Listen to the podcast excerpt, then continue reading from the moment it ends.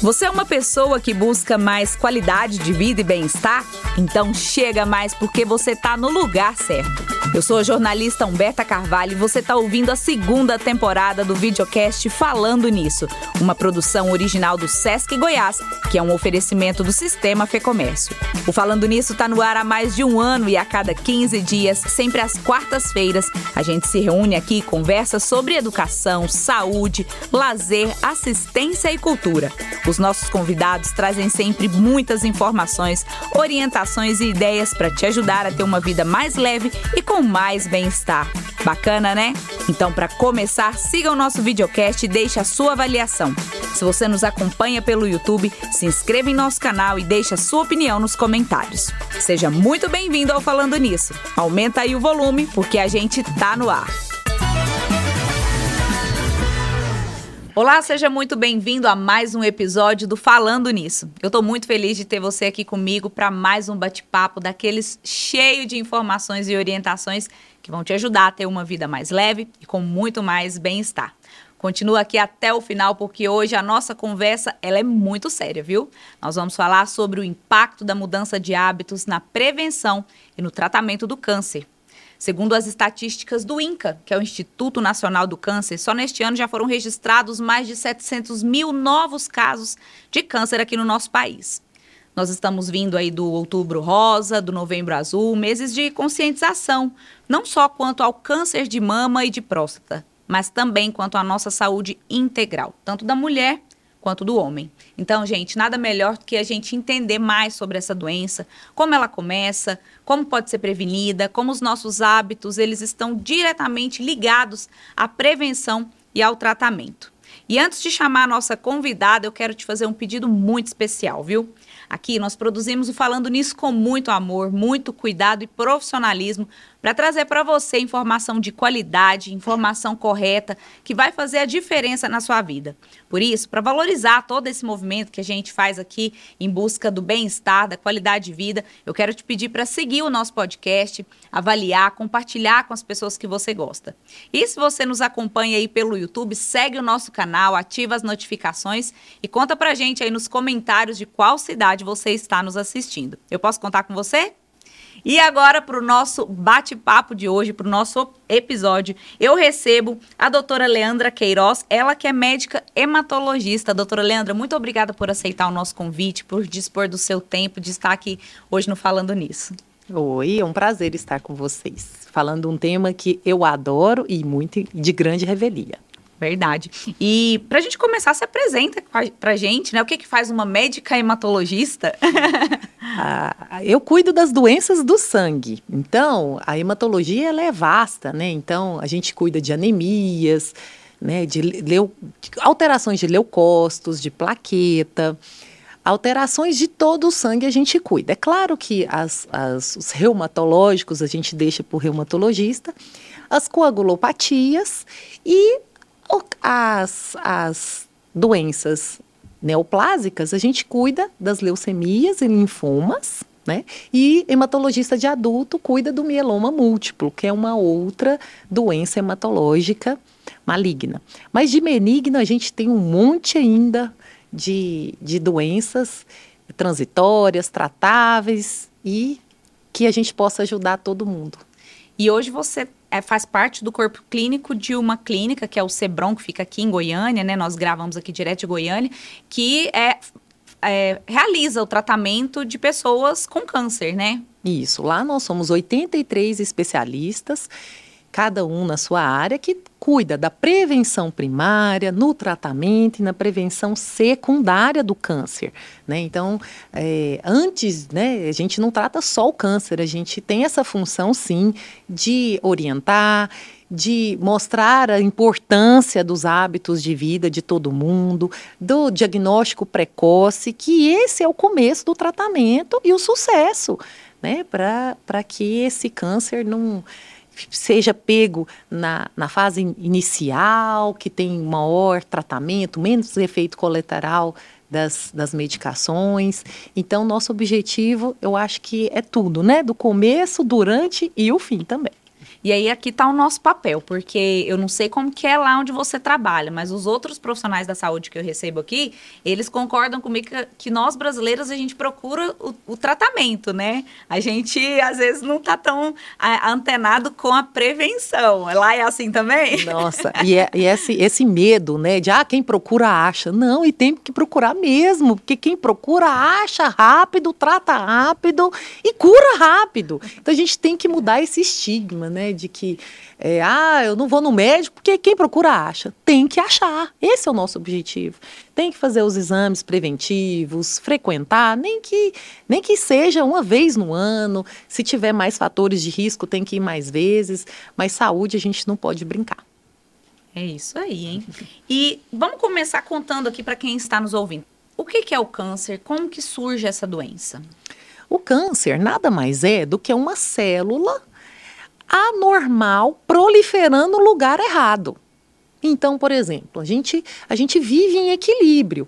Tem células estimuladas a produzir, tem, tem, tem proteínas que inibem a nossa produção de células. Então, a gente, todos os órgãos funcionam em equilíbrio funciona, né? Um, um, pouco de célula, para um pouco, não, já produziu demais, para, já está bom. Então, a gente tem esse equilíbrio no corpo inteiro. Quando alguma célula começa a proliferar anormalmente, seja ela em qualquer órgão nosso, no sangue, na medula, em qualquer lugar do, do, do corpo, a gente tem células anormais naquele lugar. Né? Então, isso é, se dá o nome de câncer porque são células anormais, neoplásicas, né, que estão fazendo função errada ali naquele momento. E se deixar ali, é, é, compromete a função do órgão, né? Como, por exemplo, na medula óssea, se uma célula começa a produzir demais, ela, ela enche tanta medula óssea ali que a hemoglobina, a plaqueta, o leucócito não é produzido. Então aí começa uh, os problemas maiores. Então é basicamente isso. E as células anormais, elas são estimuladas por genes que nós temos no corpo. Então essas células estão ali quietinha e aí o gene começa a aparecer e estimular essa célula. Né? E os fatores ambientais, os nossos hábitos de vida influenciam nessa hora, por quê? Ou essas células são são isoladas, são quebradas, são eliminadas para, pela nossa defesa, ou com os nossos hábitos, essas células são estimuladas a produzir cada vez mais errado. Uhum. Então é isso que é a prevenção. Que é isso que a gente tem que. Se a gente. O gene a gente não tem como mudar, né? Que a gente nasceu com esse gene. Que é da genética. Isso, que a gente nasceu com alguns genes errados. Uhum. Né? Então eles estão ali. Uma hora ele começa a, a, ser, a ser estimulado, né? Uhum. E isso a gente não tem como mudar. Fazer uma terapia genética ainda vai ser muito para o futuro, mas até as prevenções que fazem com que essas células não ficam, fiquem sendo estimuladas por fator externo é o nosso objetivo e nossa conversa é hoje. o que a gente vai aprender hoje, né, doutora? É isso aí. E quais são os fatores de risco mais comuns que estão associados aí ao desenvolvimento dessas células anormais? Bem, sabe-se que 30% dos cânceres são ligados à alimentação. Né? Então, tem muita relação de câncer de trato gastrointestinal, né? esôfago, boca, é, estômago, intestino, né? E, e, e 30% relacionado a cigarro. O cigarro acomete quase todos os cânceres, né? Ele estimula, né? Boca, é, esôfago, bexiga, é, trato gastrointestinal. Então, é, eu acho que pâncreas, todos ali afetam pelo cigarro, né? Então, eu acho que 30% da alimentação e 30% do cigarro, nós estamos falando em prevenção de 60%. O é que é, é muita coisa. Então, esses fatores de risco ligados, que é o que a gente tem que mudar e cada vez fazer hábitos mais saudáveis, alimentação mais saudável, é, menos tabagismo, né? Porque é, o, o, cigarro já, já desde os anos 70, né? Já tem feito a mídia, né? Estimulado, não, não, não colocar nos, nos no, no, no, cigarro ali a, o, aquelas imagens, né? Para inibir não deixar a mídia tanto, né, estimular as propagandas. E por que não a gente não faz isso também com alimentação? Então, e o álcool também. Então, fora as alimentações, as, as, os hábitos que está ligado aos hábitos de vida, porque quem alimenta bem tem um hábito de vida saudável, né? Cigarro e o álcool. Que o álcool também está ligado a muito caso de câncer. Eu acho que esses são os fatores principais de risco.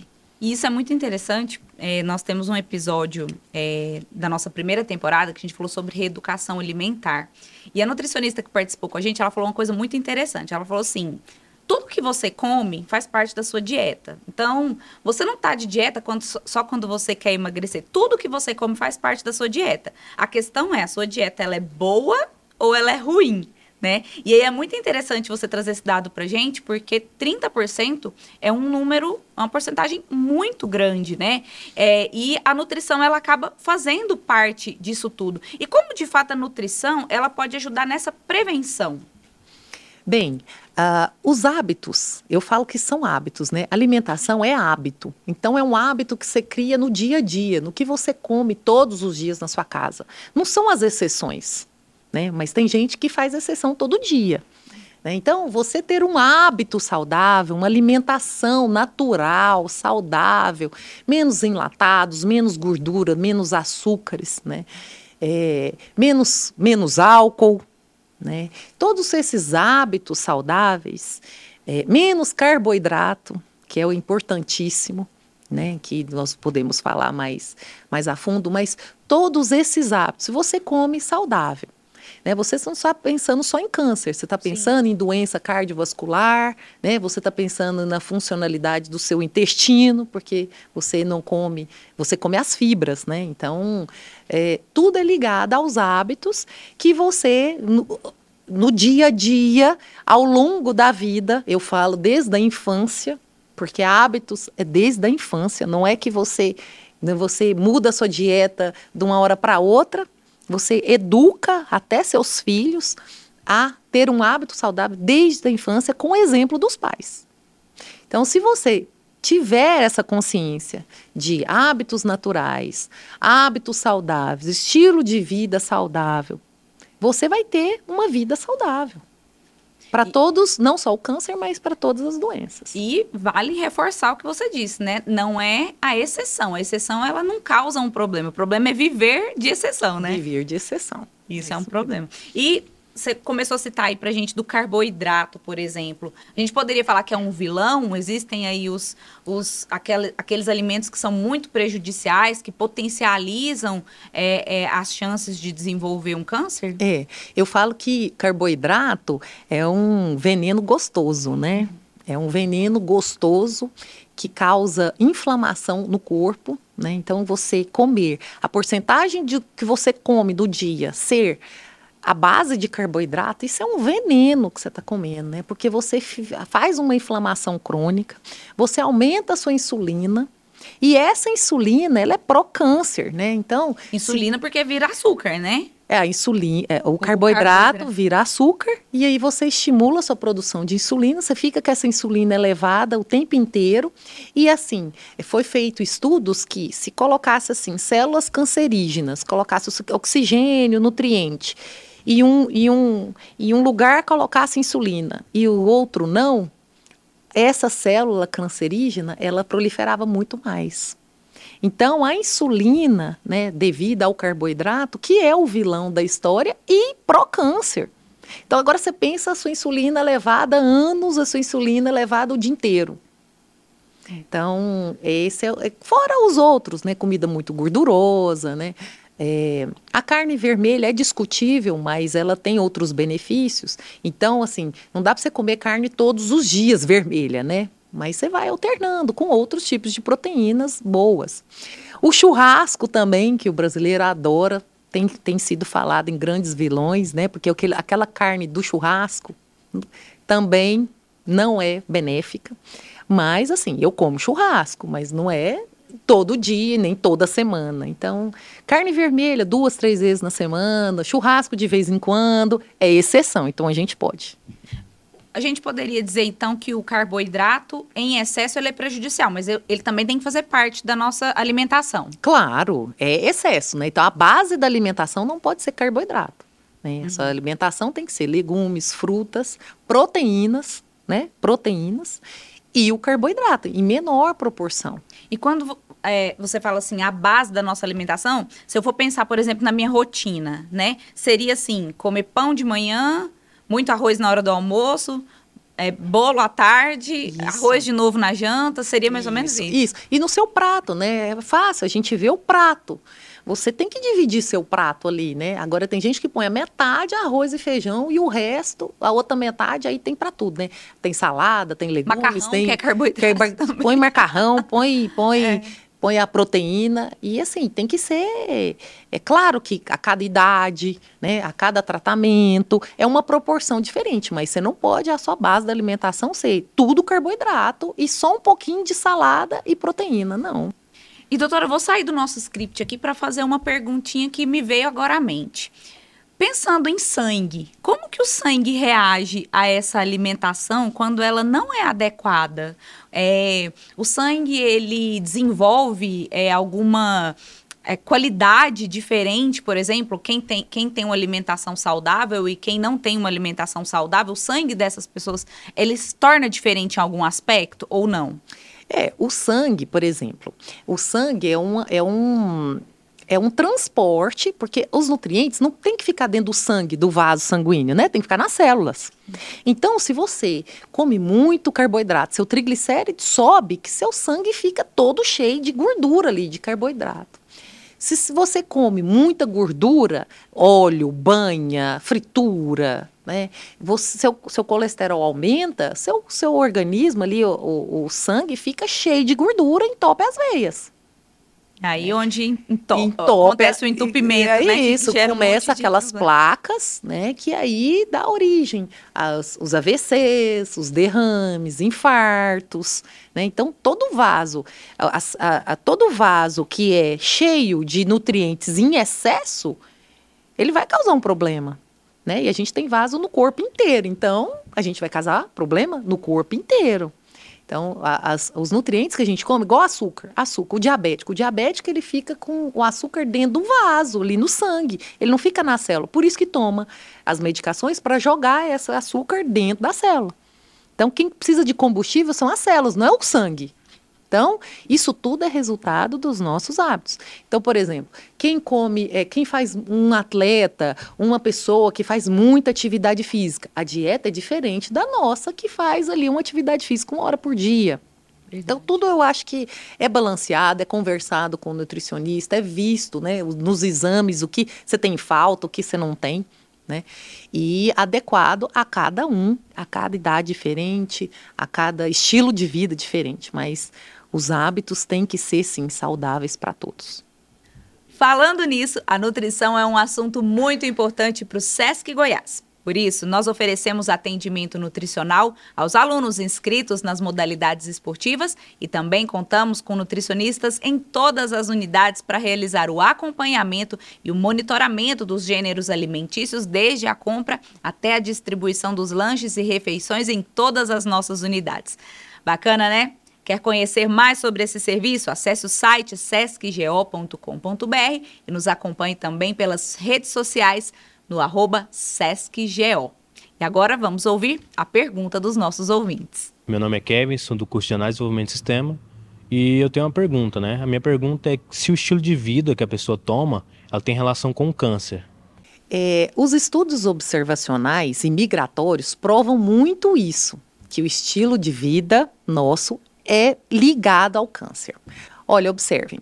Os japoneses, eles têm um estilo de vida ali, né? Saudável. É, você quase não vê obeso, né? O, o, o japonês obeso. Quando eles, no século, no início do século, quando eles foram para o Havaí, eles mudaram a rotina deles e passaram a comer comidas ocidentais. Né? Então, o que, que aconteceu? Câncer de mama aumentou. Câncer de tudo aumentou mais para eles, só de ter mudado o estilo de alimentação. Ao contrário, por exemplo, deles lá, os japoneses, eles têm muito câncer de estômago por causa que eles usam um, um, um produto lá do, da, da, da, nutrição deles e mudar a cultura é muito difícil, né? Então eles usam produtos lá, um produto no, no condimento lá deles que aumenta a chance de câncer de estômago, ao contrário da gente. Né? Então, eles têm muito mais. Mas só deles terem mudado e mudado para o Havaí e mudado o estilo de vida, olha o tanto de câncer que aumentou mama, endométrio, é, porque está ligado também à obesidade. Então, estilo de vida é prova que tem que ser bem ah, mudado e refletido por todos como está seu estilo de vida. Tá, e sua resposta, Kevin. É, e quando a gente fala de fato da pessoa ali que já está com, com essa doença, né? Hoje em dia, quais são os tratamentos mais comuns? Como que esses tratamentos têm evoluído? O que, é que tem de novo aí? Os tratamentos oncológicos têm evoluído muito porque estão sendo muito individualizados. Né? Então, estão é, sendo feito é, é, mapeamento genético desse câncer para saber o que realmente esse câncer nessa pessoa precisa ser. Ele precisa tomar quais tipos de medicação, quais tipos de inibidores, se é imunoterapia, se é quimioterapia, se é radioterapia. Então, tratamento cirúrgico. Então, tem vários tipos de tratamento, mas hoje é individualizado o tratamento de cada um com base nesse desenvolvimento genético dessas doenças. E quando a gente falou muito de alimentação aqui, mas eu, é, eu acredito que tem a ver muito também com os hábitos em geral. Quando a pessoa ela já está ali no tratamento é, é, contra o câncer, como que a nutrição, como que tem que ser a dieta dessa pessoa, como que a, nutrição ajuda nesse tratamento, como que os hábitos de vida é, auxiliam ou não, né, também, ou atrapalham o tratamento da pessoa que está lutando contra, contra essa doença. Isso. A nutrição é importantíssima, até mesmo porque para o seu corpo ficar forte, para combater essa doença, né? uhum. né? Então, as, os alimentos é, ricos em proteína, porque a massa muscular vai diminuindo, né? A pessoa ela fica um pouco mais quieta, um pouco mais é, parada e a massa muscular vai diminuindo. Então, a, a dieta rica em proteínas boas, né, brancas, saudáveis, equilibradas, menos carboidrato, né, porque a obesidade aumenta a chance desse câncer, alimenta esse câncer, né? A obesidade produz hormônio e ele alimenta o câncer. Então, essa é a prevenção secundária que a gente faz, né? E até mesmo para recidiva dessa doença não durante o tratamento, mas depois, para não ter volta dessa doença. Então, carboidrato também para câncer de, de, de, intestino. Então, é, é, é, tem que diminuir o carboidrato, perder, perder o peso, a massa gorda, né? não a massa magra. Né? Então, por isso que a nutricionista é muito importante. Uhum. Nutricionista, o educador físico é, também. É, isso que eu ia perguntar, assim, você disse que a pessoa fica mais parada, né? Mas é, a atividade física também é algo é, é, pre prescrito para os pacientes? E isso, atividade física é de mamãe caducando, né? Então a gente tem que. De, começou a andar, tem que fazer atividade física e o senhorzinho que quase não anda, mas ele tem que ir para academia, tem que ter um, um, educador físico, um fisioterapeuta ali sempre estimulando. E na, no tratamento não vamos mudar também esses hábitos. E cada um é de um jeito, né? Tem, tem pessoas que gostam pilates, tem pessoas que gostam de uma musculação. É claro que se ela tiver feito cirurgia, se ela, Sim. de acordo com o que ela está no momento, né, é feito um plano para ela. E atividade física é parte muscular, é diminu diminuir dores, efeitos colaterais da quimioterapia e saúde mental, que a gente precisa estar tá muito bem nessa fase. Saúde mental no tratamento, eu falo que é mais de 50%, que a cabeça manda no corpo, né? Então, se a gente não trabalhar essa, essa positividade, essa vontade, essa, esse ânimo, as coisas não vão dar certo. Acaba que o emocional ele também é um efeito colateral, né? E isso, e quanto mais parada você fica, né, é, menos ativo você fica, mais você fica pensando em doença, mais você fica pensando em bobagem, né? Uhum. Então, atividade física libera umas endorfinas, você fica bem, você fica bem com você, você desestressa, uhum. né? Porque o tratamento acaba que é um estresse, né? É por isso que eu sou fã da atividade física e acho que todo mundo tem que fazer. Ou, por exemplo, os, os maratonistas, por que, que eles correm 42 quilômetros? Eles correm horas e horas. Tem Ironman aí que faz horas e horas, porque eles liberam endorfina e cada vez eles querem mais. Então, é atividade física é, é, é, é conversado, né? O médico conversa com educação, com educador físico é, do paciente, para fazer um plano que, que gere bem-estar, saúde física, mental, é, massa muscular, que, que para não perder, né? E tudo para o bem de todo mundo. E, e, eu acho muito importante a gente é, falar sobre esse assunto, porque é, a gente está vindo aí, como eu disse lá na, na, abertura do nosso, do nosso episódio, dos meses de outubro rosa, novembro azul. E às vezes, quando a pessoa escuta essa palavra, ela já pensa, né, num diagnóstico de câncer que ela vai morrer. E eu até li um artigo muito interessante esses dias de um médico falando exatamente isso, né? Assim, não, não significa que você vai morrer, né? Então, é, ele até citou que tem muita gente que meio que desiste da vida. E na verdade é o contrário, né? Se a pessoa se dedicar, mudar os hábitos, fazer tudo certinho, as chances de é, cura são muito grandes. É isso mesmo? Com certeza, a chance. E quanto mais cedo né, detectar esse câncer, a cura é muito maior. Menos cirurgia, menos quimioterapia, né, menos toxicidade do tratamento. Então, assim, é, as dificuldades estão aí, né? A gente não pode fazer com que elas derrotem a gente. Não, a gente é mais forte que elas. Então, tem um monte de, de estudo, a medicina está evoluindo, está tudo pronto para te oferecer o melhor. Então, por que não fazer? E quem procura, vamos achar para a gente fazer o diagnóstico precoce mesmo e o tratamento adequado que tem um futuro. Hoje, os cânceres têm chance de cura altíssimas. Né? Agora, claro, quem não procura, quem chega avançado, com tu quanto é né? Então, isso é mais difícil o tratamento, mas não impossível. E doutora, para aquelas pessoas que estão nos ouvindo e que ainda assim pensam, eu entendo tudo isso que ela está falando, mas eu acho tão difícil é, desenvolver hábitos saudáveis, eu acho tão difícil esse negócio de não poder comer o que eu quero na hora que eu quero, de ter que ir para academia todo dia, de ter que ter uma vida é, é, com hábitos mais saudáveis. Se fosse para essa pessoa começar hoje, qual seria a sua orientação para ela? Eu acho que você ouvir e convencer é diferente, né? Então você vai ter que querer mudar e dar uma chance para você mudar.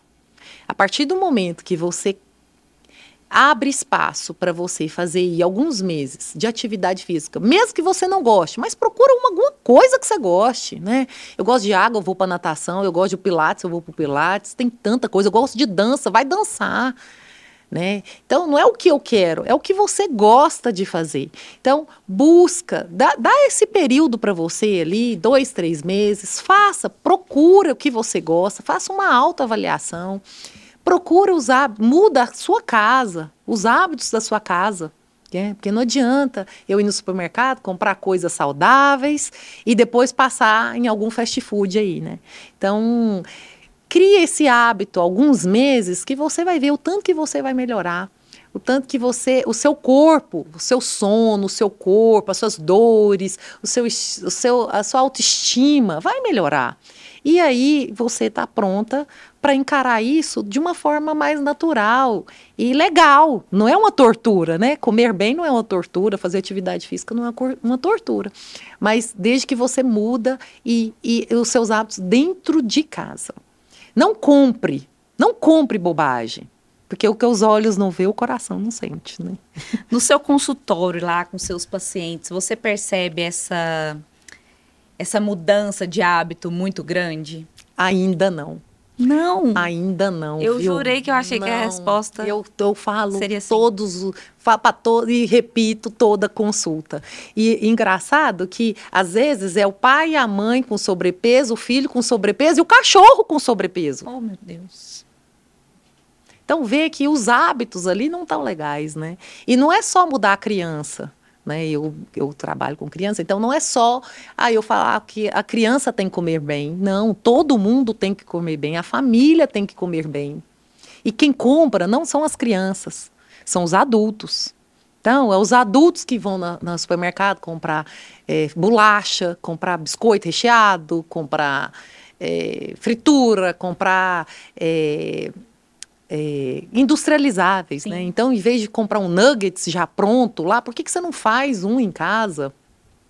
Né? Em vez de você fazer um bolo com farinha de é, farinha de trigo, faz um bolo com aveia. Coma coisas entrega, integrais que diminui a bendita insulina que a gente tanto falou que é pro câncer. Então, é, ah, por que você não ensina comer coisas integrais? Um macarrão, em vez de ser um macarrão normal, um macarrão integral, um arroz integral. No começo ali vai estranhar, mas depois acostuma. Tudo são hábitos. Então, se não mudar a família, não adianta, não vai mudar as crianças, não vão ensinar as crianças, não vão. Aí é problema para adolescência, é problema para adulto, é problema para o idoso. Né? Por isso que é tão difícil mudar até os hábitos do idoso, né? Olha. É, é, tem uma frase que diz, eu não me lembro o autor dessa frase no momento, mas é muito interessante. Fala assim que quem não encontra tempo para cuidar da saúde vai ter que encontrar tempo para cuidar da doença. E isso é muito real, né? Isso. É... E, e, eu falo que a gente, a gente só colhe o que planta, né? Então, assim, eu faço essa no consultório para as crianças entenderem que mudar os hábitos e comer não é só o prazer, né? Eu não gosto, eu não quero, eu não gosto. Não, você, você planta. É, eu pergunto para eles: você planta alface, você colhe milho? Você não colhe milho. Então, se você plantar todos os dias comer saudável, porque o efeito não é só da boca, o efeito é da boca para baixo, eles começam a entender um pouquinho. E, e, é isso. A gente tem que plantar é saúde, não é doença. Isso é muito legal porque realmente é algo é muito cultural, né? É, eu tenho um filho de quatro anos e a minha família gosta muito de comer. E não come, insiste para comer, come, senão não vai comer sobremesa, se não comer tudo não vai comer sobremesa.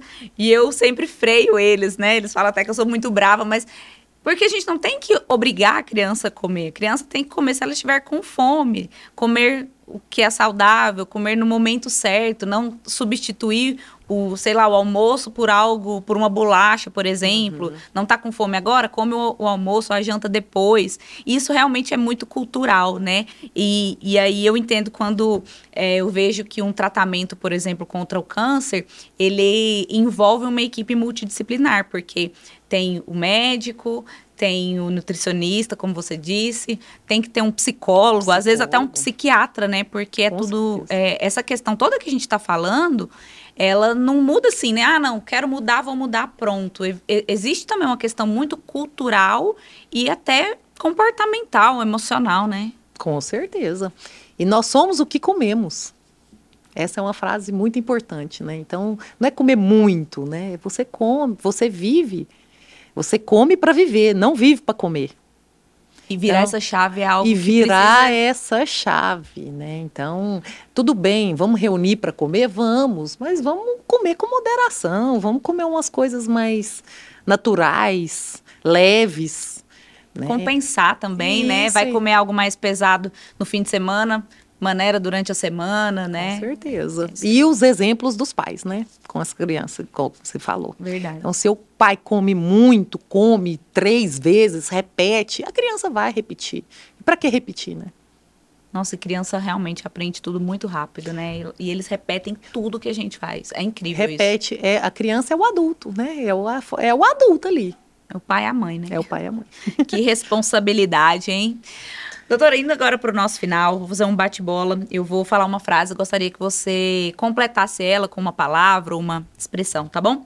alimentação é a chave para vida. Para ter hábitos de vida saudáveis, basta querer. É isso aí. Doutora, muito obrigada pela sua participação, mas antes da gente se despedir, eu queria saber se você gostaria de deixar aí uma indicação de algum livro, de algum filme, para as pessoas que estão nos ouvindo, para que elas possam aprofundar mais nesse assunto que a gente conversou aqui hoje. O filme que eu gosto muito é Uma Prova de Amor e o livro que eu indico, que é O Imperador de Todos os Males, que fala toda a história do câncer. É, e eu acho que o mais importante também é frisar nos exames anuais, procurar o médico, ginecologista as mulheres, urologista os homens, né? procurar para fazer os exames anuais, não ter medo. Vamos lá, vamos conversar, né? E tirar esse estigma de quem procura acha. Por favor, vamos fazer os exames certinhos para uma vida saudável. Coisa boa. Doutora, muito obrigada pela sua participação, por dispor do seu tempo, do seu conhecimento aqui com o público do Falando Nisso. Se alguém quiser te conhecer, conhecer mais sobre o seu trabalho, onde que te encontra? Meu, meu Instagram é doutora Leandra Paiva Queiroz e eu atendo no Cebron, do setor universitário, e no Hemolabor também. Então, estou à disposição de todos. Muito obrigada, viu? Eu que agradeço. E aí, curtiu o nosso episódio? Aprendeu muito? Eu tenho certeza que sim. Então aproveita para compartilhar com aquela pessoa que está precisando adquirir hábitos de vida saudáveis, que precisa melhorar a alimentação. Lembrou dela? Compartilha esse episódio, tá bom? Aproveita para seguir o nosso videocast, avaliar. Se você nos acompanha pelo YouTube, se inscreve, ativa as notificações e, claro, deixa o seu comentário para nós, tá bom? Nós queremos saber, inclusive, de onde você está nos ouvindo, nos assistindo. Nós nos vemos no nosso próximo episódio. Até lá!